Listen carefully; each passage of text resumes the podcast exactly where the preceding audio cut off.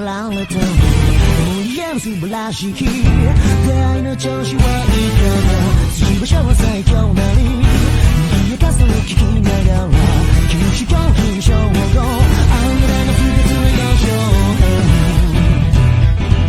傷つきなんて気分を。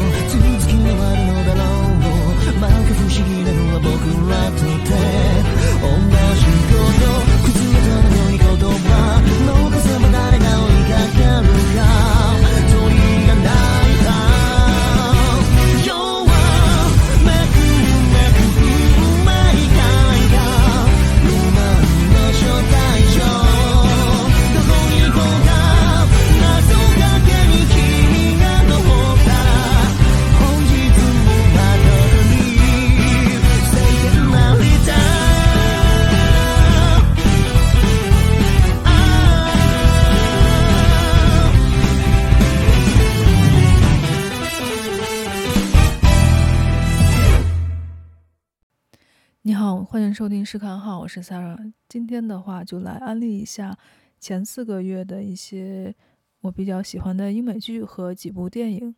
最近的话比较忙，所以专题节目的话可能过几天应该差不多能够做得出来。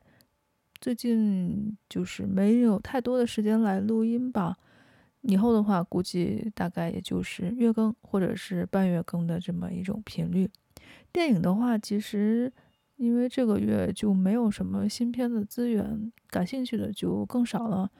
所以这次的话就准备说两部，一部是塔可夫斯基的一个纪录片《在电影中祈祷》，还有一个就是伦敦生活的舞台剧《NT Live》。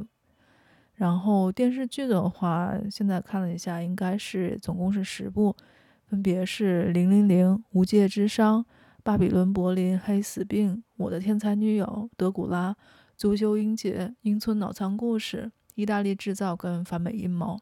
下面的话就来迅速的安利一下。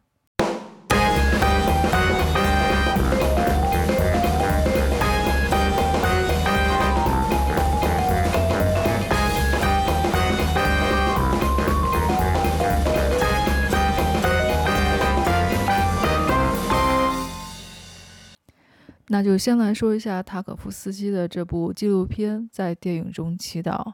这部片子是这个月出的资源吧？它是去年金马当时有展映，是塔可夫斯基的儿子来亲自编导的一个纪录片。他提供了很多的素材，是由他的父亲老塔这边自述来贯穿全片，以及他们的祖父。的诗来相互来做回应，来回顾了老塔医生他自己对自己的作品，还有一些电影主题的一些理解。一共有八个章节，八个章节里面串起了塔可夫斯基的所有的这些艺术的创作，还有他自己的一些成长的经历。纪录片里面的很多内容，包括了童年、战争以及宗教和家乡吧。就就这几个主题，其实都在他的一代表的电影里面都有出现过。他在纪录片里面基本上算是事无巨细的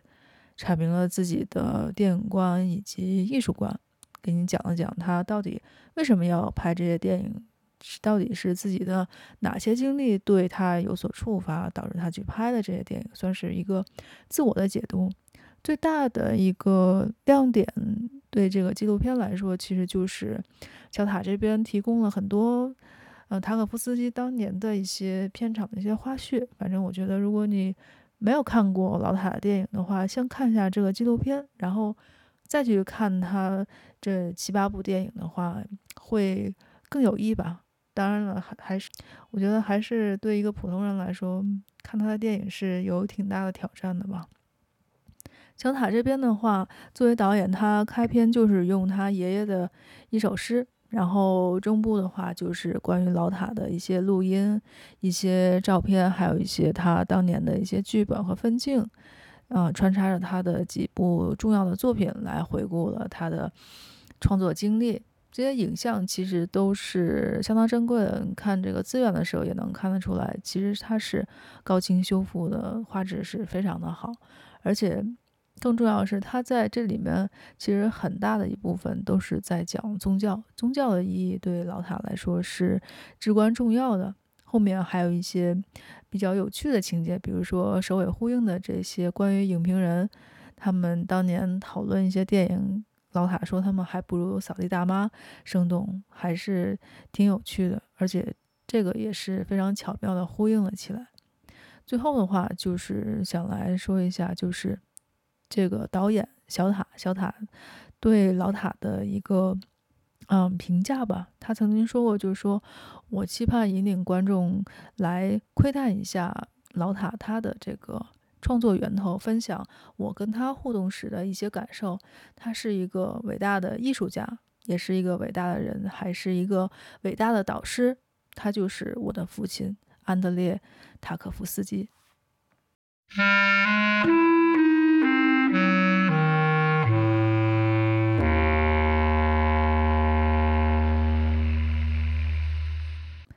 那么接着就来说一下伦敦生活的这个 NT Live 的呃录像版，因为现在的话肯定是看不到 NT Live 的嘛，所以这个月的话，在人人影视上看到了这个摄影字幕组做的伦敦生活的这版资源，就是大概看了一下，感觉还是挺好的，最起码比电视剧要好多了。电视剧。我知道电视剧其实是非常火的一部英剧，但是我当年也不是当年，就是去年，去年看了第一季之后就感觉不是很好嘛，不太合我自己的胃口，因为我不是很喜欢这个电视剧了，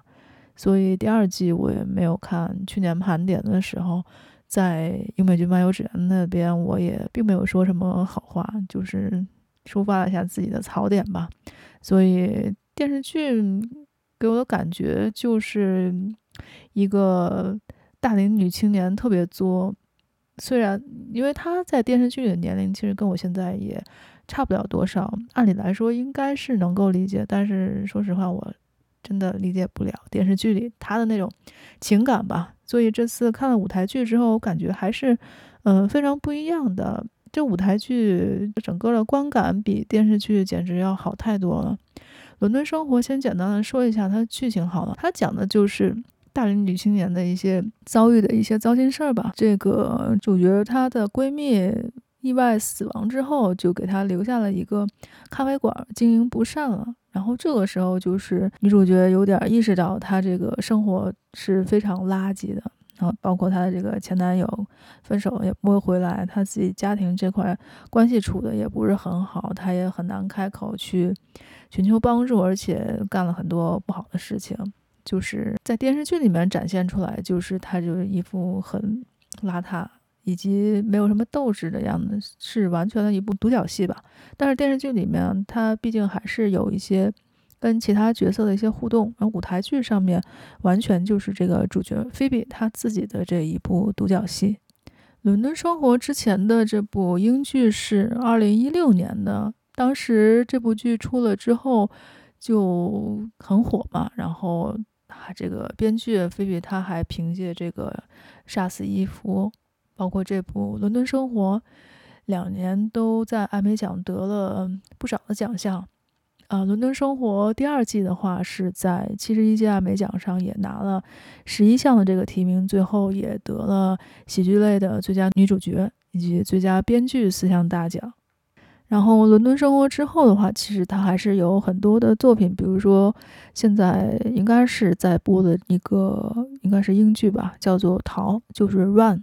还有他之之后还有这个《零零七：无暇赴死》这个电影，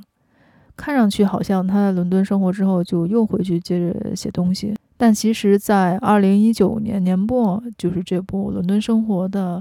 舞台剧版就终于又回到了戏院吧。其实，《伦敦生活》这个舞台剧版之前，二零一三年的时候就在爱丁堡艺术节来上演过。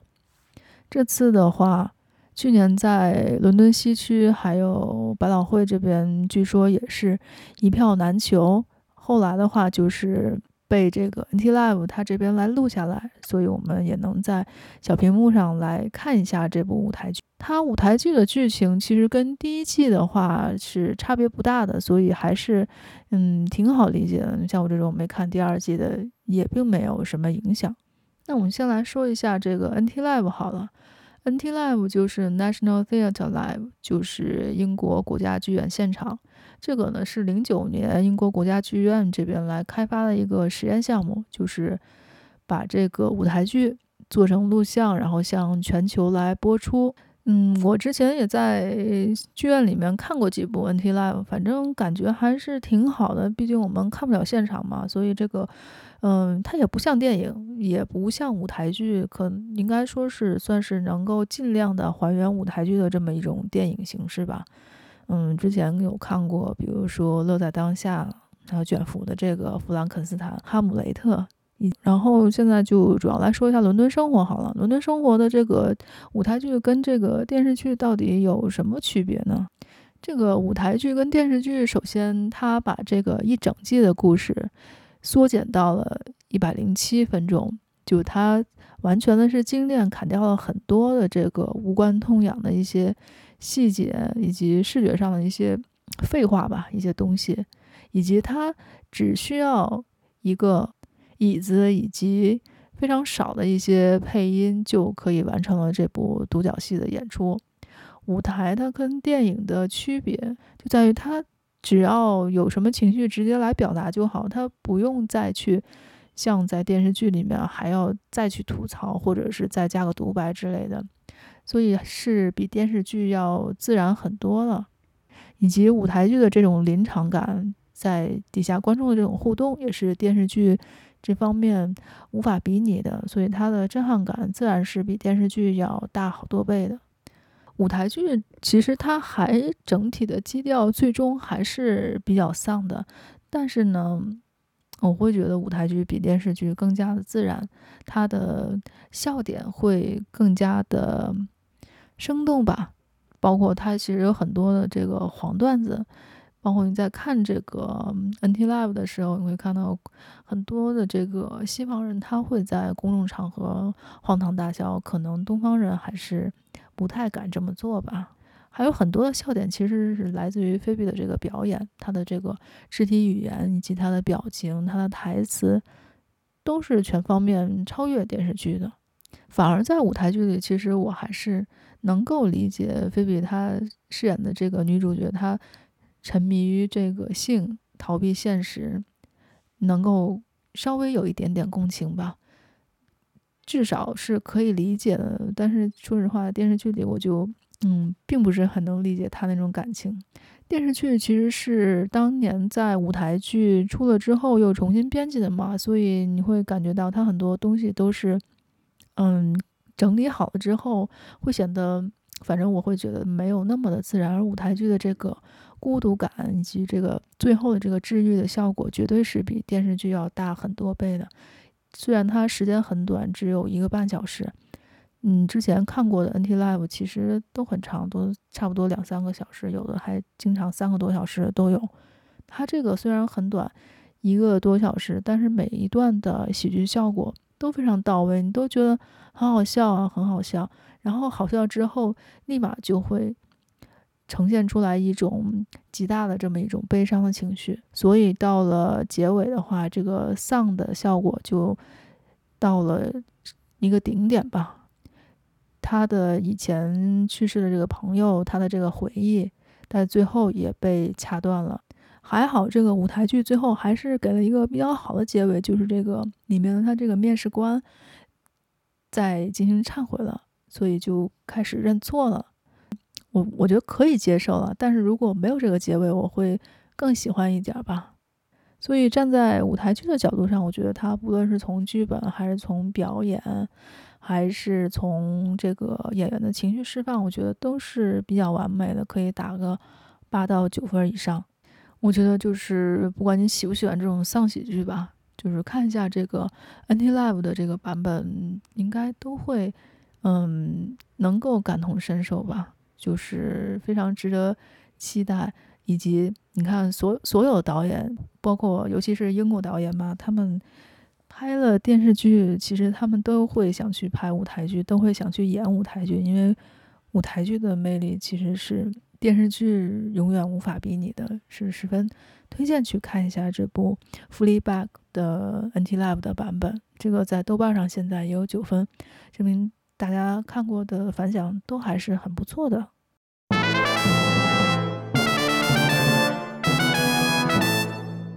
下面的话就来说一下亚马逊的这部《零零零》。《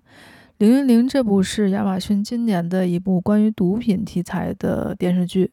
这个电视剧其实它表达的主题就是这个世界经济都是在由毒品这边来整体有维持一个健康的运转，运转的特别的生龙活虎吧。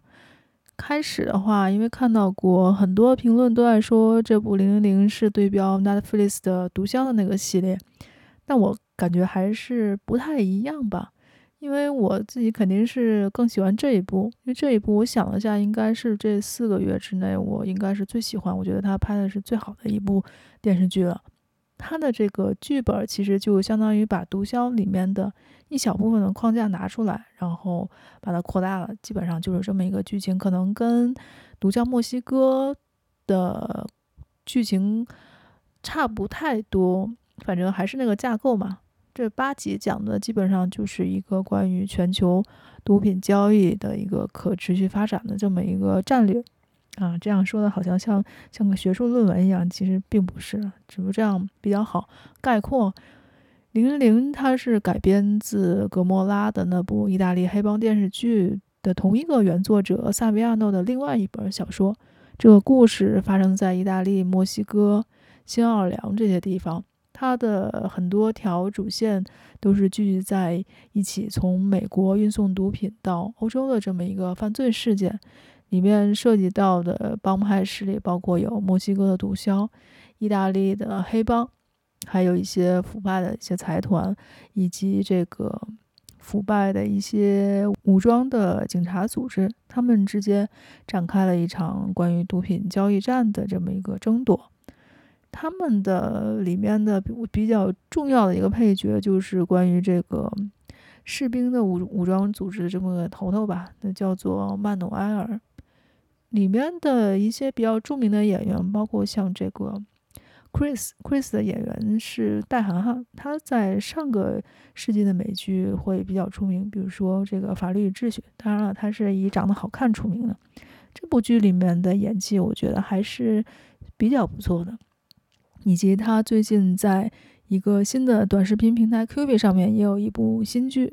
应该是新剧还是新电影，我有点忘了，反正叫做《陌生人》，他那边也有一个新作品要上。然后演他姐姐的这个 Andrea，他也是演过《黑镜》的。然后他们的爹的那个演员也比较有名，是演过 Netflix 的《疯子》的那部剧。现在应该豆瓣还是在九分以上，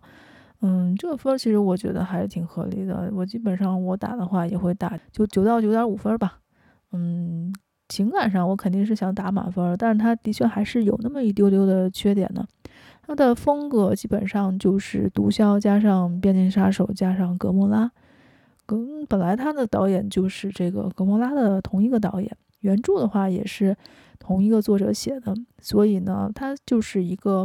没有什么太多劲爆噱头的这么一个意大利的电视剧，反正很对我胃口嘛。这个。剧名也很有灵性啊，零零零的意思其实是可以直译过来的，就是一切归零。然后它在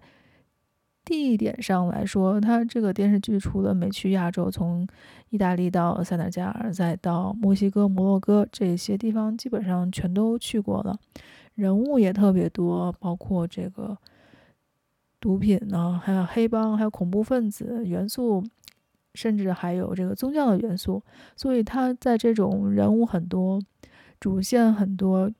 要素也很多的这种电视剧里面，其实他的故事框架一直保持得很稳，并没有散架，也没有乱，这个事件推进的也是非常的清晰，还是挺不容易的一部好剧吧。所以这种发展了一条，呃，全球黑色产业链交易的这个故事。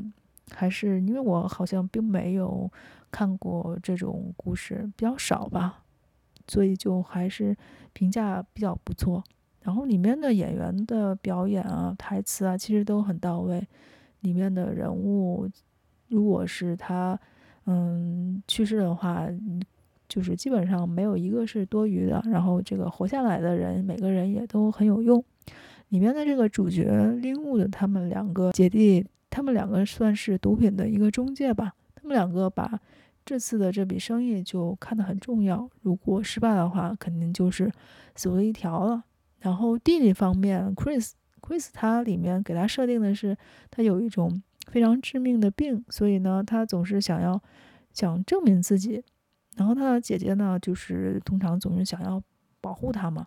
就这种设置，在其他的美剧里面其实也是有的。嗯，整个的话，更出彩的，我觉得会是另外的一些配角。嗯。以及他的这个电视剧的视听语言其实还是有新意的，所以整体是非常值得花时间你去认真的去研究去看一下的。嗯，配角比如说这个警察武装组织的头头，他这个角色是非常的怪，以及非常稍微有点复杂吧，就是他是个坏人，是个反派是肯定没错，他特别的令很多人都恐惧，以及他这个人又很敏感。虽然他是个冷血的人，但是呢，他对自己的下属又很好，就不会让他们生活潦倒，给他们想得很周到。以及他还和他害死的那个人的未婚妻，他们两个还谈上恋爱，对他是非常好，非常的温柔。当然了，除了这一点，他对别人都是非常的冷血无情的，所以这个角色也是非常值得玩味的吧。电视剧其实它整个的很多场面啊，包括它风格还是算是暴力的，只不过它看上去不是那种血浆迸发的那种暴力，它算是那种实感非常强的暴力场面。场面其实还是挺残酷的，比如说它经常有这种爆头以及抬尸体的镜头，它这个头掉下来，它不像就是很多恐怖片那种头突然就飞出去，它就是那种。好像在看新闻一样，嗯，打了一枪，然后头就突然就非常自然的就掉下来，就看一下就感觉嗯不太忍心看，非常令人心痛吧。索尼婊这个导演之前拍过《格莫拉》，呃，《边境杀手二》也是他拍的，这次整体的表现是非常不错的，嗯，也是表现了很多的上面我说的这些优点吧，呃，人物也是足够的复杂。然后另外一个优点想说一下，就是关于这个音乐。这个音乐其实是英国的一个非常著名的后摇组合魔怪他们来做的。就是你很难想象一个讲毒品的电视剧，然后用了后摇的音乐。所以呢，这个音乐有很多音轨，它是非常奇特的。它用这种特别奇特的音轨制造了一种异样的紧张感吧。这个故事随着推进的话，反倒有了一种。呃，史诗感应该算是史诗感吧。魔怪他做的主要是来改别的歌，他自己的歌我印象中好像就只有一首，很多歌是改编的这个《Every Country Song》，然后这张专辑里面的。嗯，之所以刚才说了这么多优点，但是我还没有打十分，主要是因为它一共八集嘛，它每一集都会采取一种。故事讲到中间，然后开始向后倒退的这种倒叙的手法，我觉得这某一种拍摄手法用一种用一集到两集可能还好，但是如果你八集每次都用一下，其实还会觉得有点疲劳了。除了这点之外，我觉得这个电视剧整体是非常精彩的，也是上半年到前四个月我觉得最值得推荐的一部吧。然后的话，在这里可以。推一下，呃，这个英美剧漫游指南的那个播客，因为这个播客包括公众号里面的有些文章，之前我也有写过一部分，所以有兴趣可以去听一下，因为他们最近也在录关于毒品的这个系列，毒品的兴衰史，包括会讲毒枭啊。会讲这部《零零零》，以及另外的一部《格莫拉》，这三部主要是这三部，以及还有后面我可能会安利的一些跟政治题材有关的一些美剧。就是如果你喜欢英美剧的话，就请务必要听一下，因为我只是在快速的安利，我不是很了解这个背景知识，我只是就电视剧推荐电视剧而已。如果你想知道更多的东西的话，可以去听一下英美剧漫游指南的播客，或者感兴趣就自己到维基百科上去搜一下，我就不再详细介绍了。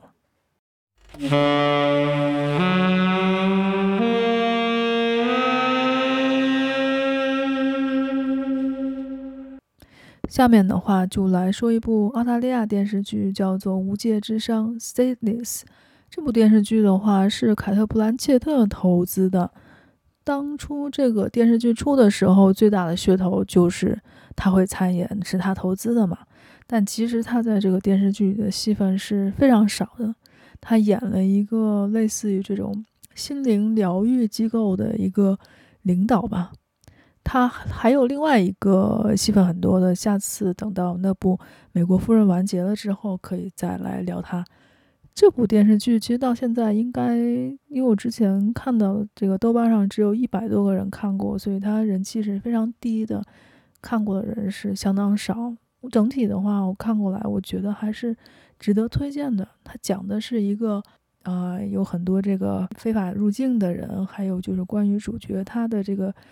伤痛的心理转变的这么个历程，所以它整个的一个故事是由很多条线，是一个非线性的故事，每条线的话都是交织在一起的。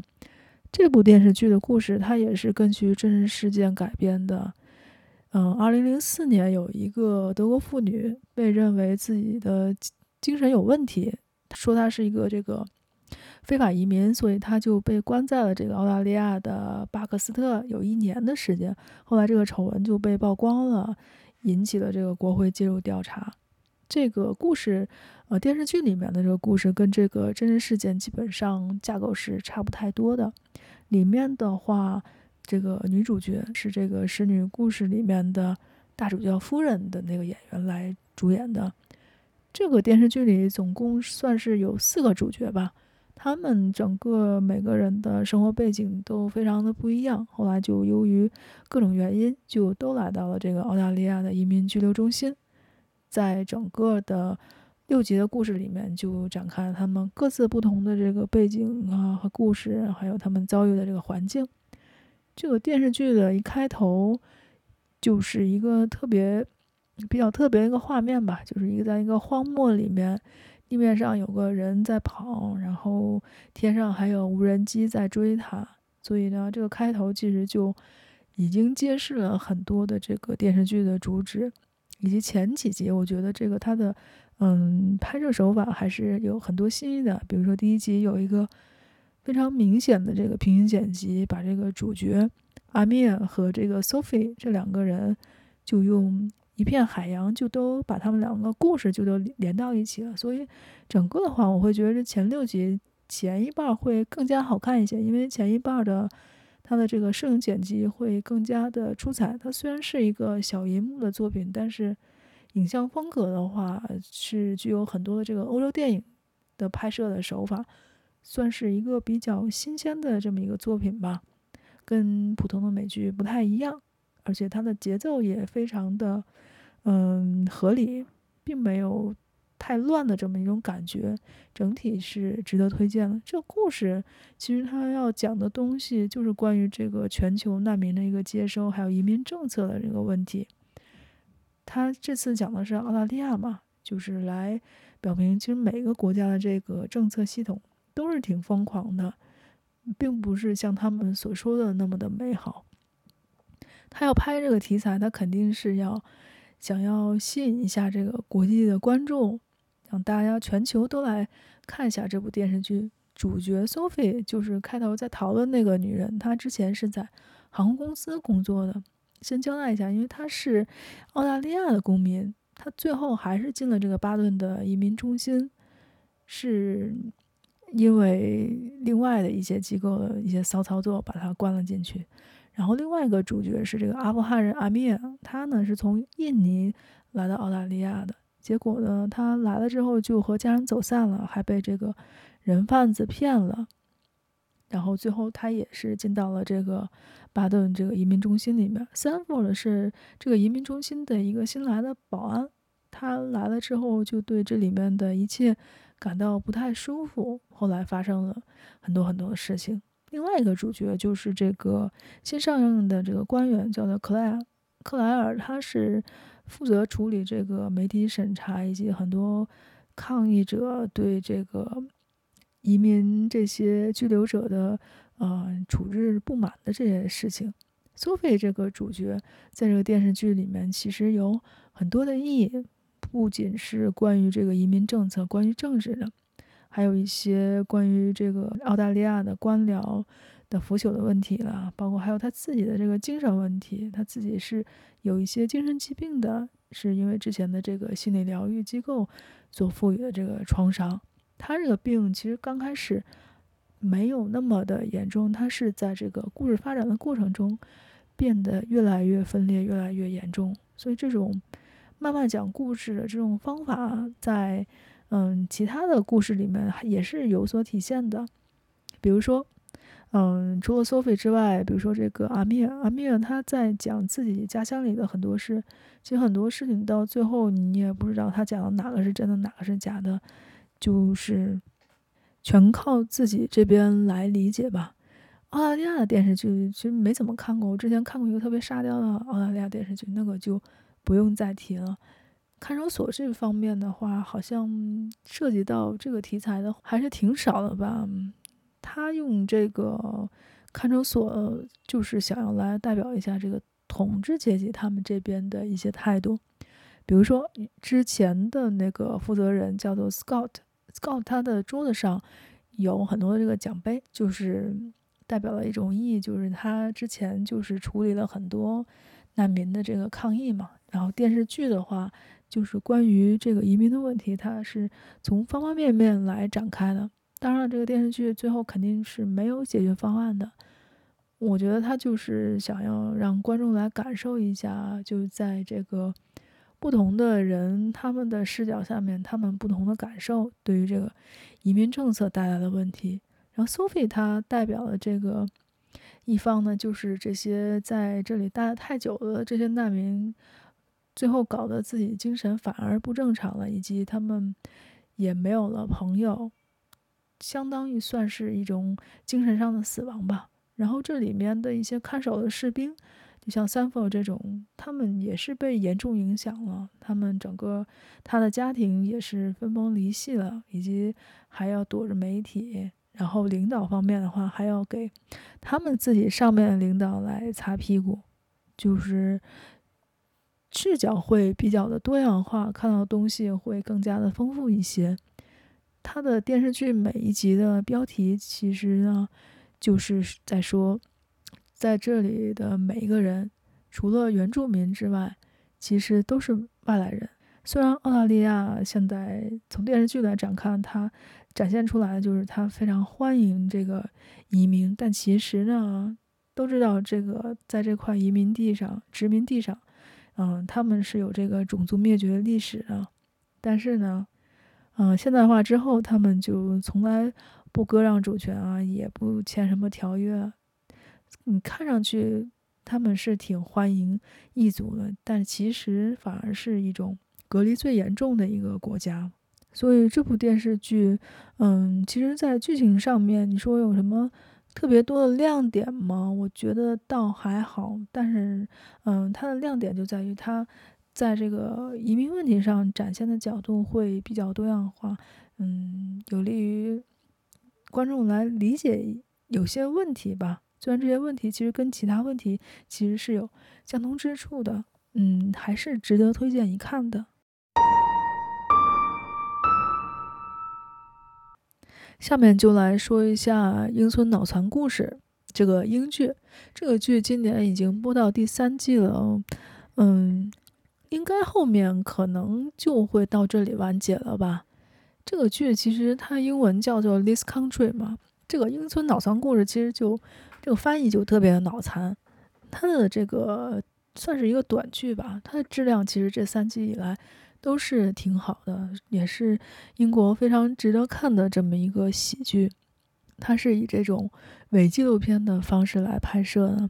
每次，反正每年他出的时候，只要他出，他在这个英国的算是英国的艾美奖嘛，巴夫塔上面都会得喜剧的奖项。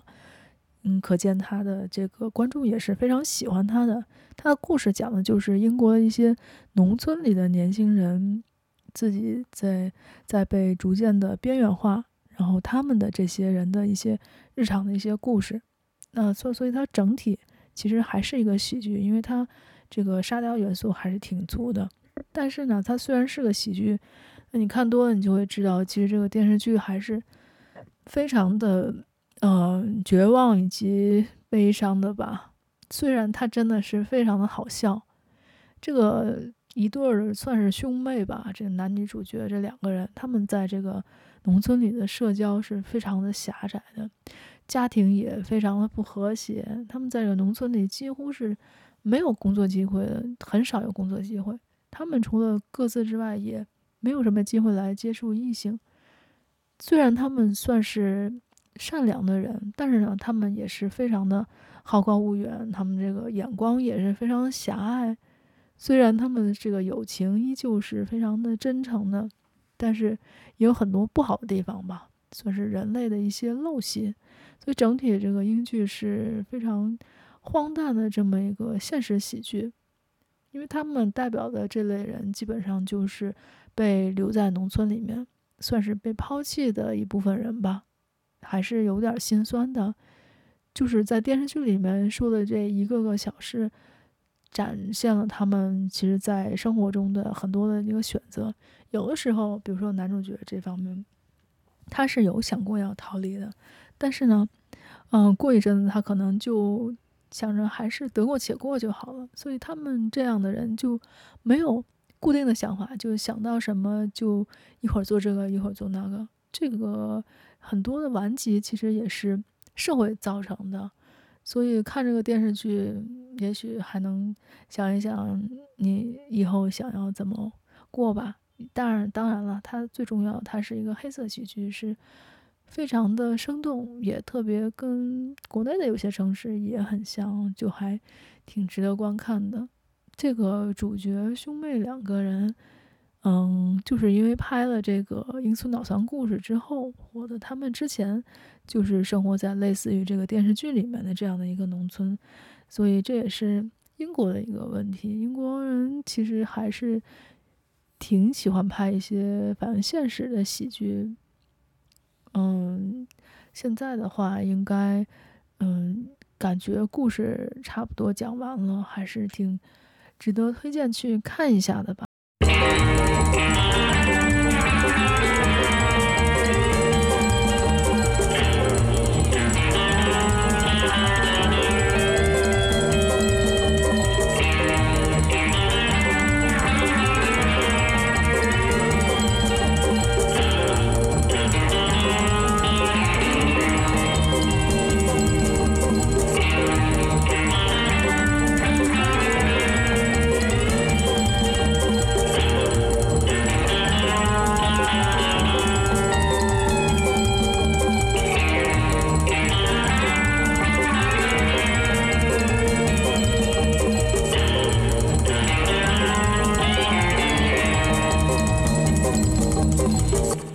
接着来说一下《巴比伦柏林》这部德剧。嗯，其实自从这个美国那边特朗普当选之后，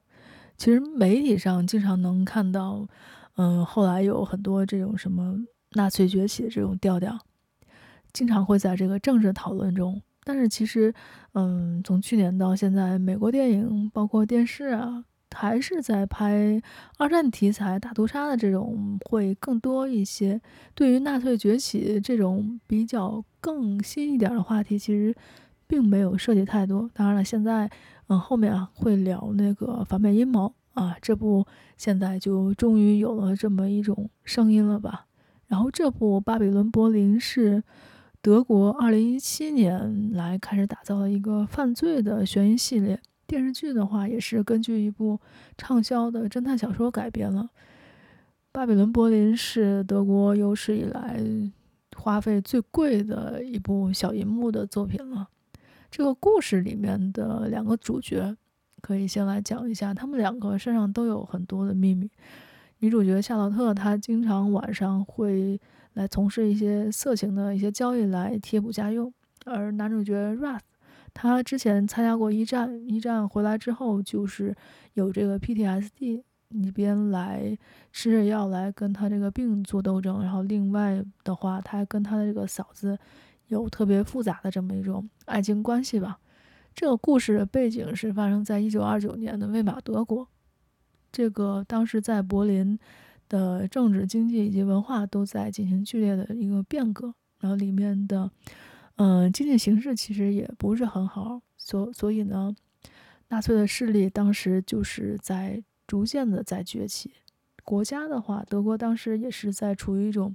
比较绝望的这么一种形势中。主角呢，当时呢，就是在这个德国工人党的崛起，以及还有很多的其他的军事组织的阴谋中来处理一个个案件。里面有很多的场景，其实人们经常会这个吸食毒品啦，还有夜夜笙歌、跳舞之类的这样的场景，来忘记这个生活中不好的一些东西，忘记他们的这个疼痛吧。所以呢，电视剧其实你在看的时候会感觉到，就是关于法西斯啊、关于种族歧视这些东西，其实一直都存在，以及早就有，只不过它后来。发展的越来越壮大了，以及它也并不只存在于德国。《巴比伦柏林》第三季现在已经在美国跟英国的 Netflix 上已经上线了。这新一季讲的就是那个 Rath 和夏洛特两个人，他们两个去调查，呃，Betty Winter 这个有一个电影演员谋杀案的故事。这个就是由当地的一个黑帮组织叫做亚美尼亚人，他们投了一部音乐的电影来拍摄。他们两个的这个行踪特别可疑。然后这个被杀的这个巴切，她的这个丈夫特里斯坦，还有另外一个神秘人，他们两个人每次案发的时候就会神秘的消失。所以呢，这也就引起了这个主角这两位警察的怀疑，然后对他们展开调查。然后这边主线在调查案件同时，还有一些，嗯，比如说政治警察局局长，然后他试图要暗杀他的这个前任长官的一些，嗯，分线的一些故事吧。所以呢，这个德剧其实一直以来都是非常的娱乐性很强，它歌舞场面非常华丽，然后呢，这个场景又非常的精致，平民的居所，贵族的豪宅。展现都很到位，服装也是非常的大胆夺目，视觉风格也是非常的夸张的。这一季里面，他们在表演的这个音乐电影《恶魔》，《恶魔》里面，其实你看了你就知道，它很多都是在致敬这个德国的表现主义的电影，比如说弗里茨朗的这个《大都会》，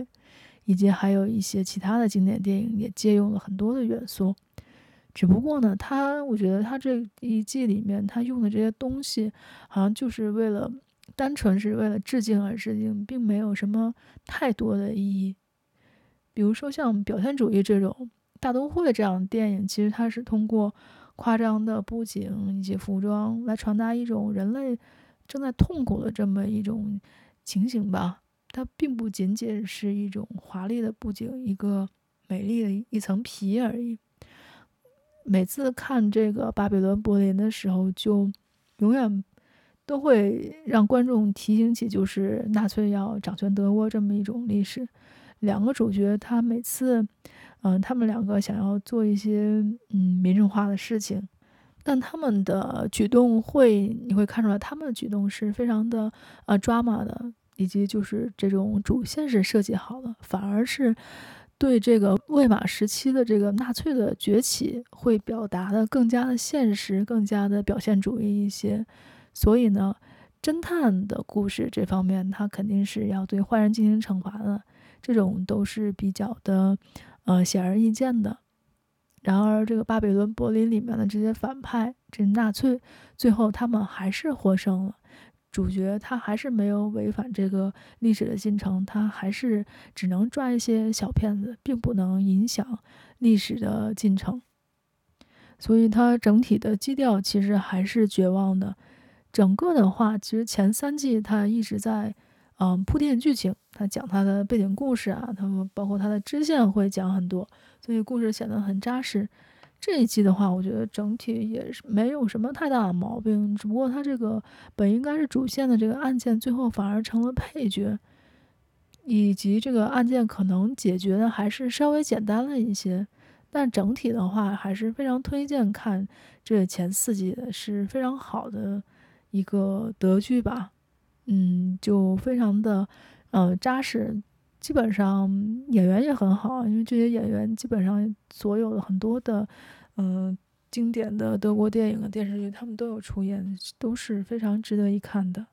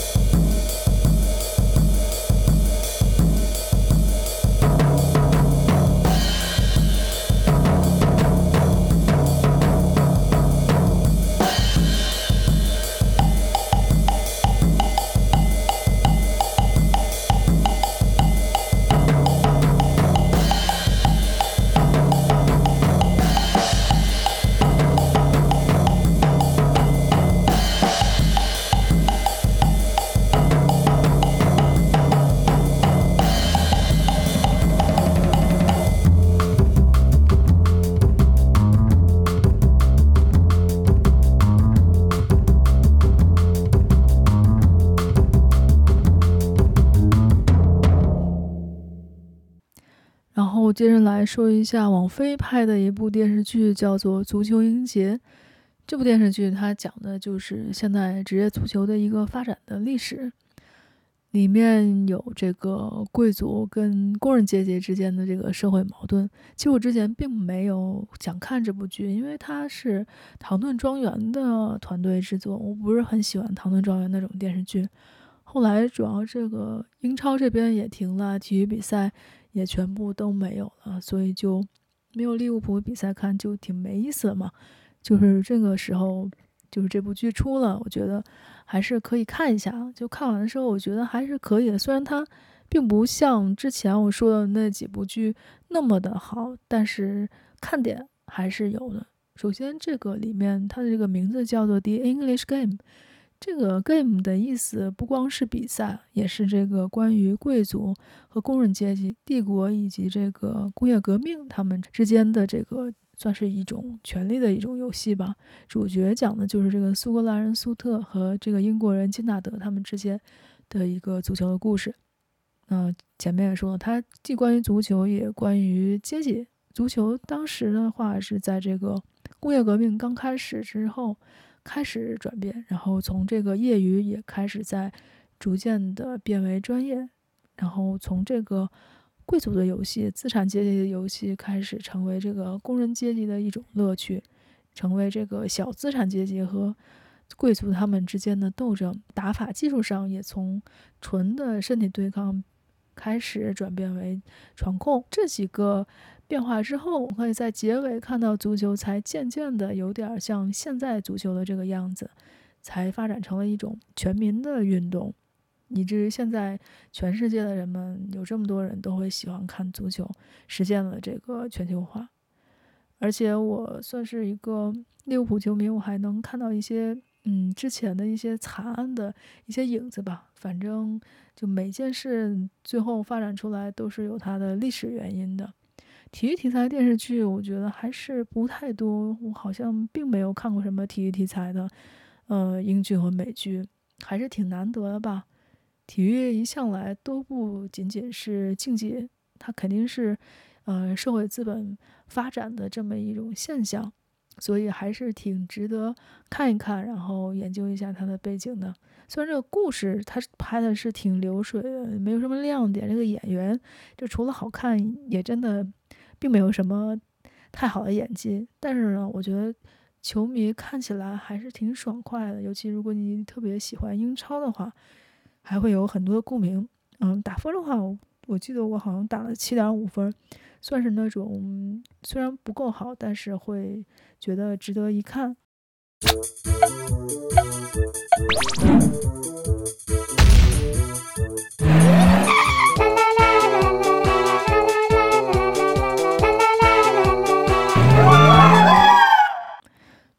接着来说一下《我的天才女友》第二季。这个第二季的话是根据这个阿拉娜·费兰特《那不勒斯四部曲》的第二部新名字的故事改编的，讲的是莉拉跟阿拉娜两个人十六岁以后的故事。这一季一共是八集，第一季的导演萨维里奥他是执导了六集，然后幸福拉扎罗的那个导演是导了两集。上一季的优点其实它基本上都有继承，包括这个出彩的摄影。包括剪辑，还有这个音乐运用的都还是非常好的。在故事方面的话，可以来说一下这个莱农这个角色，他其实都是在每次都是在莉拉的这个反作用下在曲折前进。但是莉拉的话，他从来没有说凑合一下的这种想法，他没有，嗯，怎么说呢？没有说一个潜力来供他参考，他都是在。独自摸索，所以他整个故事线进行的会令人心痛一些。就他的人生其实原来是可以不用这么痛苦，但是他既然已经选择了，最后就还是选择了抗争。反正总比这个沉默要强很多嘛。第二季里面的男人们虽然他们戏不太多，但是都还是非常出彩的。这些人追逐金钱啊。然后欺骗自己表演的都还是挺到位。那不勒斯的这个社会百态，整个构建的和第一季一样，都还是比较的到位的。嗯，会让人比较感同身受的，应该是莱农的父母这两个角色吧。所以优点的话，其实他还是有一个比较好的完整的剧情，以及人物塑造相对出彩一些。然后还有剪辑、摄影、表演。都很到位，嗯，在这个我就优点我就不想说太多了。这个时候，嗯，想来再说一下不太满意的一些地方吧。其实说实话，从第一季开始，就是关于莱农他用这种让演员来独白的这种手法，我觉得就是你在拍电视剧这样还是挺直白的，并不是什么多么的高级，就好像这些。导演、编剧就是生怕观众看不懂，一定要给你讲出来。其实我不是很能够接受这样的手法吧，也并没有多么的出彩。虽然他拍的，嗯、这个镜头运用的是很好的，以及第二季其实它节奏实在是太快了，这个完全没有第一季的那么稳了。就是这个一个剧情交代完，立马就跳到了下一个剧情，反而让这个故事上的割裂感。反而出来了一些，虽然它整体质量其实还是可以的。如果可以改进的话，当然希望它电视剧能够掌握更好的一些节奏。这方面的话，我之前有看过陀螺的公众号上有发过一篇关于《天才女友》的文章，里面讲了他的这个缺点。其实他讲的已经很到位了。虽然《天才女友》跟其他美剧相比来说，肯定是算是好的那方面。但是呢，缺点也肯定都是存在的。就我们喜欢这个《天才女友》原著以及电视剧的人，肯定是希望他能够拍得更好嘛。接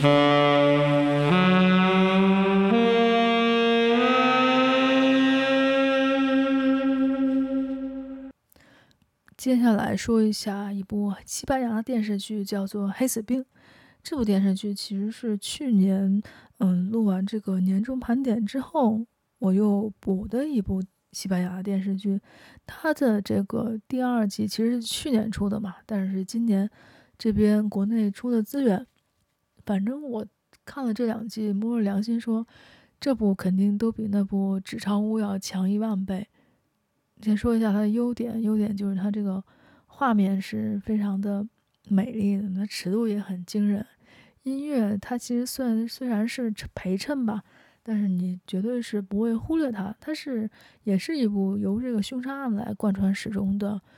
社会题材的电视剧，悬疑解谜是非常的完整的。故事讲的是十六世纪下半叶，在塞维利亚，当时是西方世界一个大城市，因为它是港口嘛，所以它的国际贸易和财富都是非常的嗯丰富的。里面当时住的人口的也是非常的复杂，包括基督徒啊，包括犹太人，还有奴隶，以及流浪汉、妓女，还有小偷、贵族、平民，全部都有。然后当时在爆发了这个黑死病，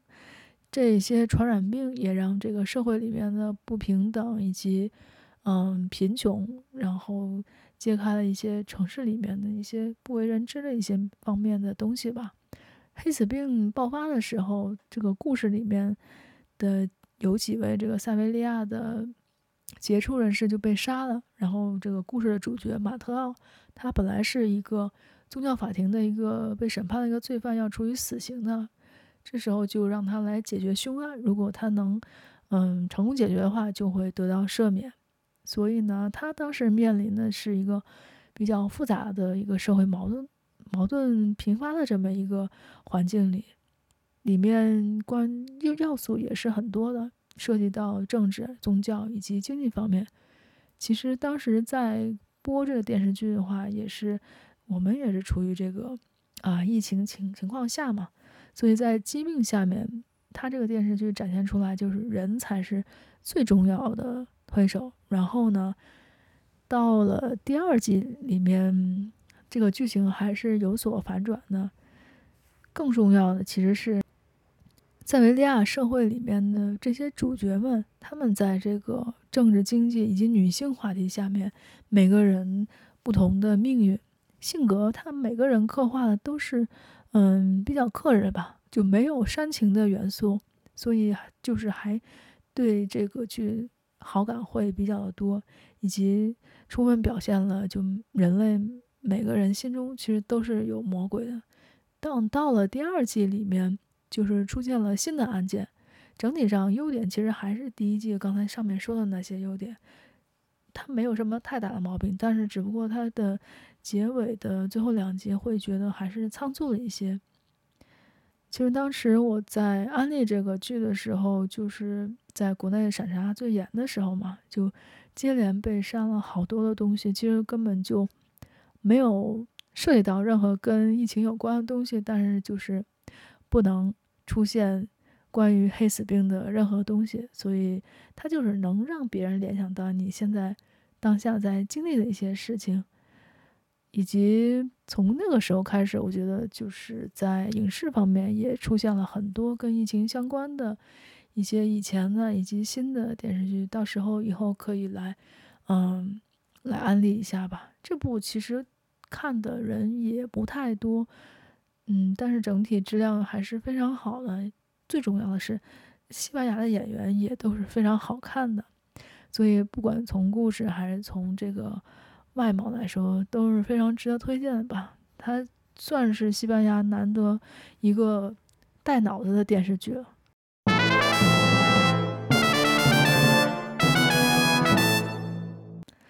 接着来说一下一部英剧，叫做《的德古拉》。德古拉这个是今年年初的一部英剧，我当时在嗯英美剧漫游指南那个号上也有写过一篇文章了。嗯，所以呢，具体的内容我就不想说太多了。就是有兴趣可以去英美剧漫游指南那个公众号上去看，然后到时候链接我会发在 show notes 里面。总之呢，这个德古拉这个故事，它就是用夏洛克的那种方式拍了一个特别喜剧、特别荒诞的德古拉。整个三集，它总共就只有三集，三集是特别有意思。整个是解构了德古拉这个吸血鬼，场景是非常美的，解决事件是非常另类的，这个笑点也是非常奇怪的，反正挺合我的胃口。包括他最后这个的德古拉跟范海辛共赴黄泉还是很好笑的，我是觉得没什么问题。但是如果你就单纯看这个故事，有些人会觉得这种结局特别的无语。他整个整个评分。不是很高，我估计也是因为这个原因吧。具体的一个故事讲的就是德古拉这个吸血鬼，他就想要出来周游世界找食物，然后在途中呢就遇到了范海辛，还有另外的一些主角们，他们之间发生的一些事情吧，算是一个，呃，如果刚才我说了，他是以那种夏洛克的方式，以那种呃神探夏洛克的一种走向来。写了这么一部吸血鬼题材的东西是非常难得的，它的血腥度我觉得会是没有那么的高，刚刚好吧。里面有很多经典的恐怖片的一些元素，我觉得运用的比较的到位。德古拉的角色塑造的比较有趣，范海辛后面的故事会稍微弱一点，然后这个人物也显得没有前面聪明。第一集的感觉是最好的，二三集会有很多的这个英式的沙雕元素，整个喜剧性是非常到位的。只不过剧情上可能最后一集和倒数第二集都太简单了，还是不够扎实吧。但是你就是没事的时候当做这个。沙雕喜剧看一下还是挺欢乐的。接下来就来说一下这部《意大利制造》是一部意大利的电视剧。这部的话，其实我没有打算说很多，因为开始我就还算是挺喜欢的吧，越看越难受，越看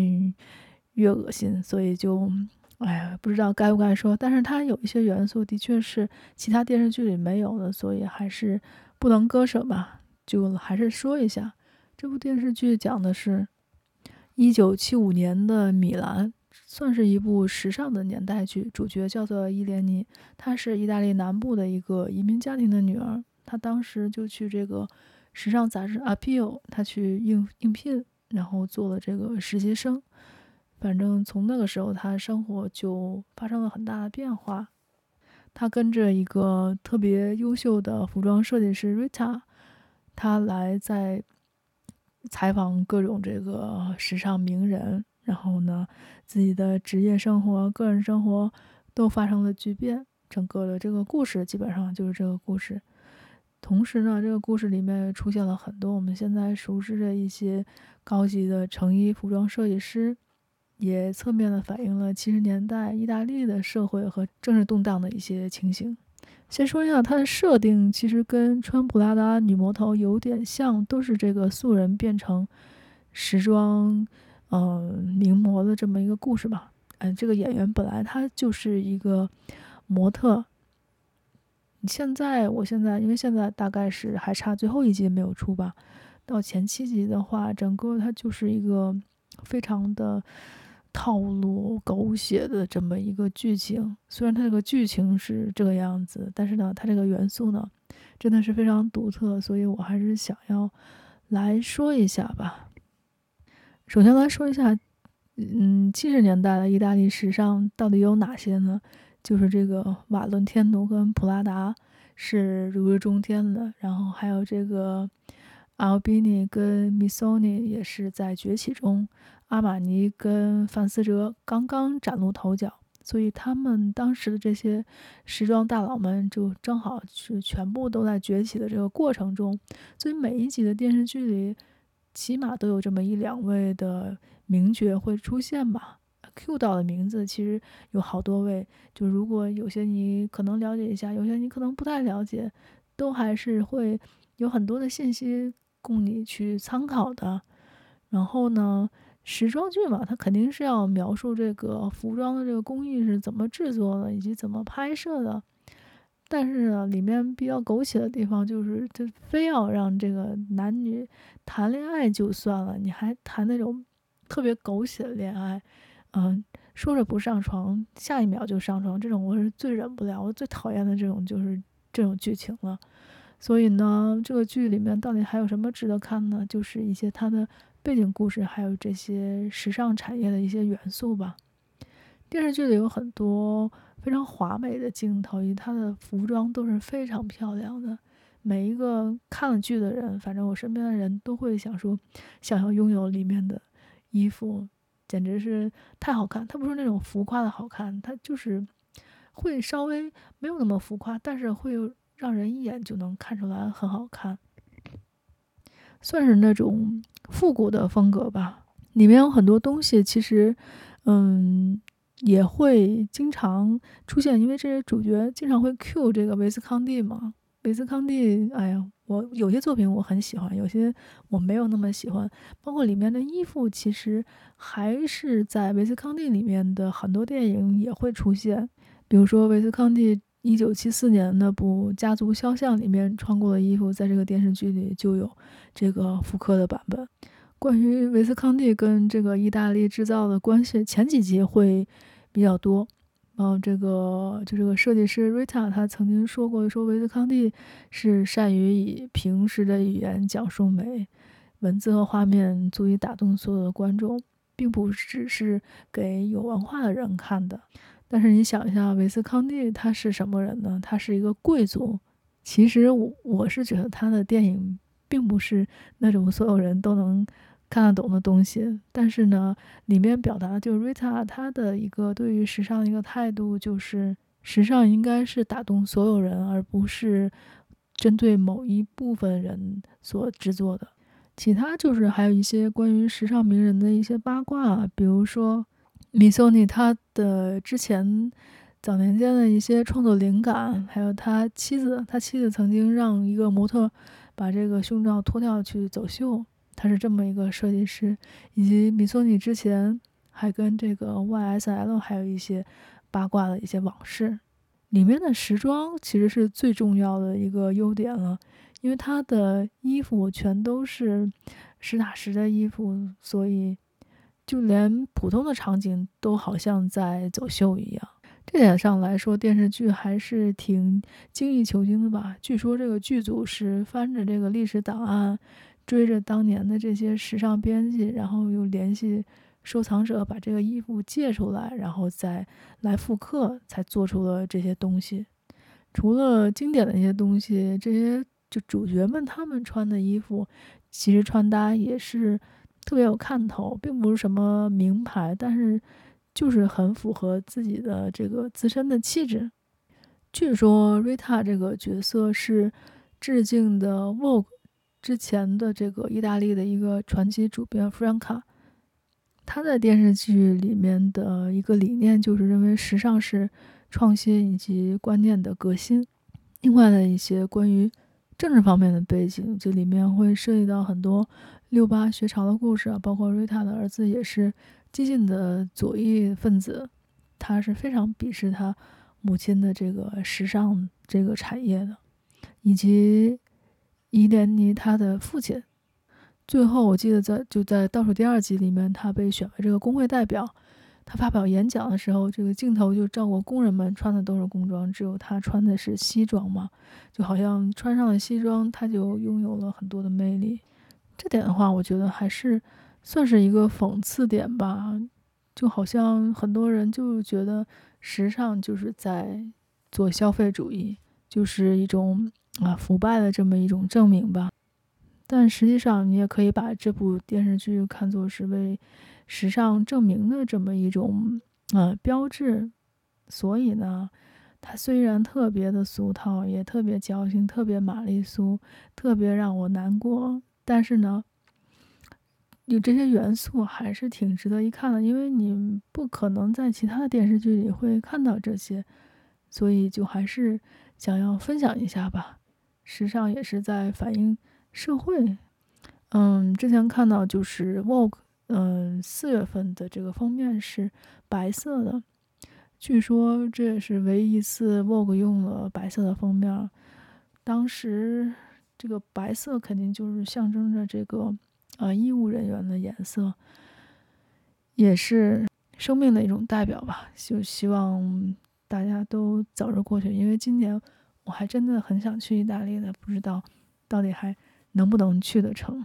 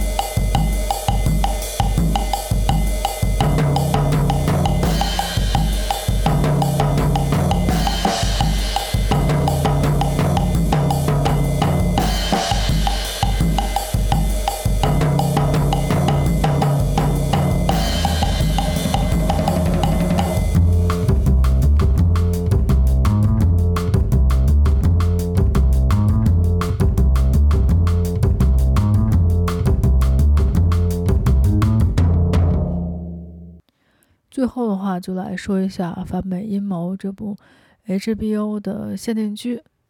这个电视剧先讲一下它的简单的剧情好了。它讲的就是罗斯福在大选中输给了亲纳粹的这个飞行员林德伯格，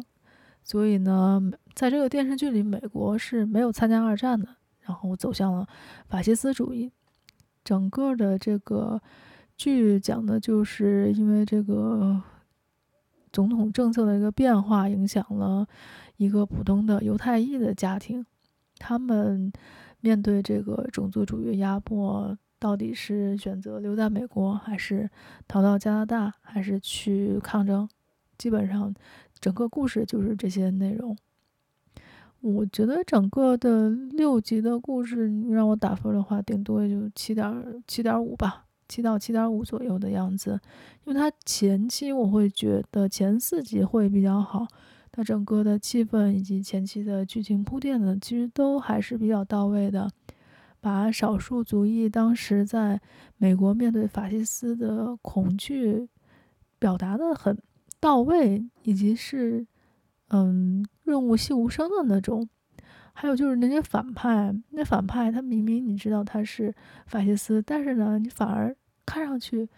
没有那么的可恶。后来你就会发现，正是这种。深入骨髓的绝望，才是更加令人害怕的。以及在这个家庭里面，每个人的表现都是不一样的。这个电视剧，我会觉得，如果它能拍正常的长度，而不是六集，会更好。六集的话，其实前面四集这个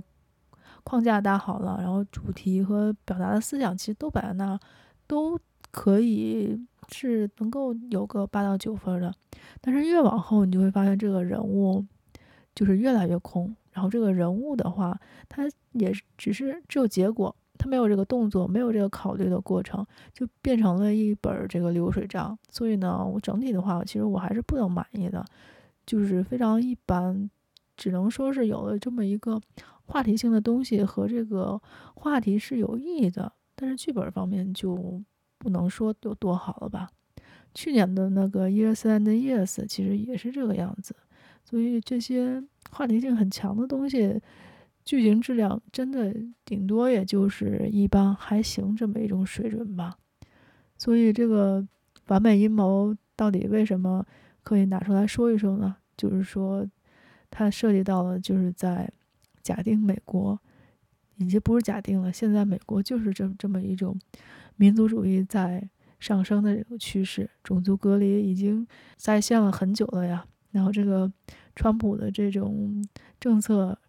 让美国人到底丧失了些什么东西呢？他讨论的基本上就是这些东西。这样题材，我觉得好像除了反美阴谋之外，现在我还没有看到，嗯，其他的电视剧或者电影在拍。HBO 呢是之前买了这个原作者罗斯的这个版权，然后这次是由大卫·西蒙跟艾德·伯恩斯来操刀制作的。大卫·西蒙的话比较有名，他是这个《火线》的幕后主创，伯恩斯呢也是《火线》的编剧，然后他们两个之前还做了一个伊伊拉克的呃迷你剧，叫做《杀戮一代》，然后《反美阴谋》的话是他们最新的一个作品。至于说现在来做这部《反美阴谋》的话，肯定是想要有一定的社会意义吧。就是包括剧里面，他有时候也会说，嗯，这些事情会在这里发生，可能是，嗯，对标了有一些小说里面会写什么什么不会在这里发生这种事情。当然，他讲的就是美国梦可能已经，呃，没有了，就什么事情都可能会发生。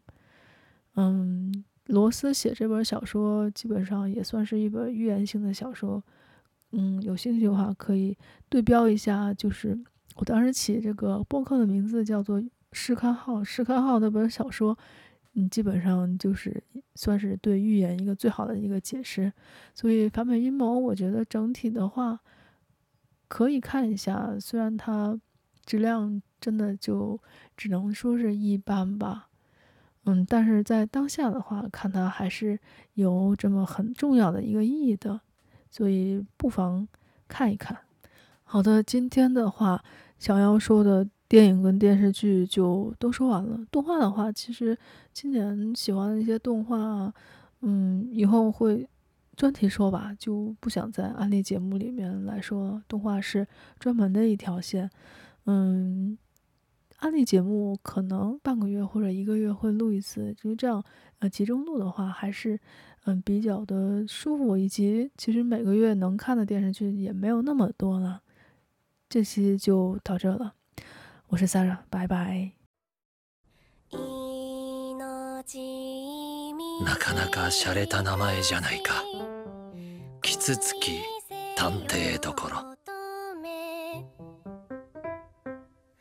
赤き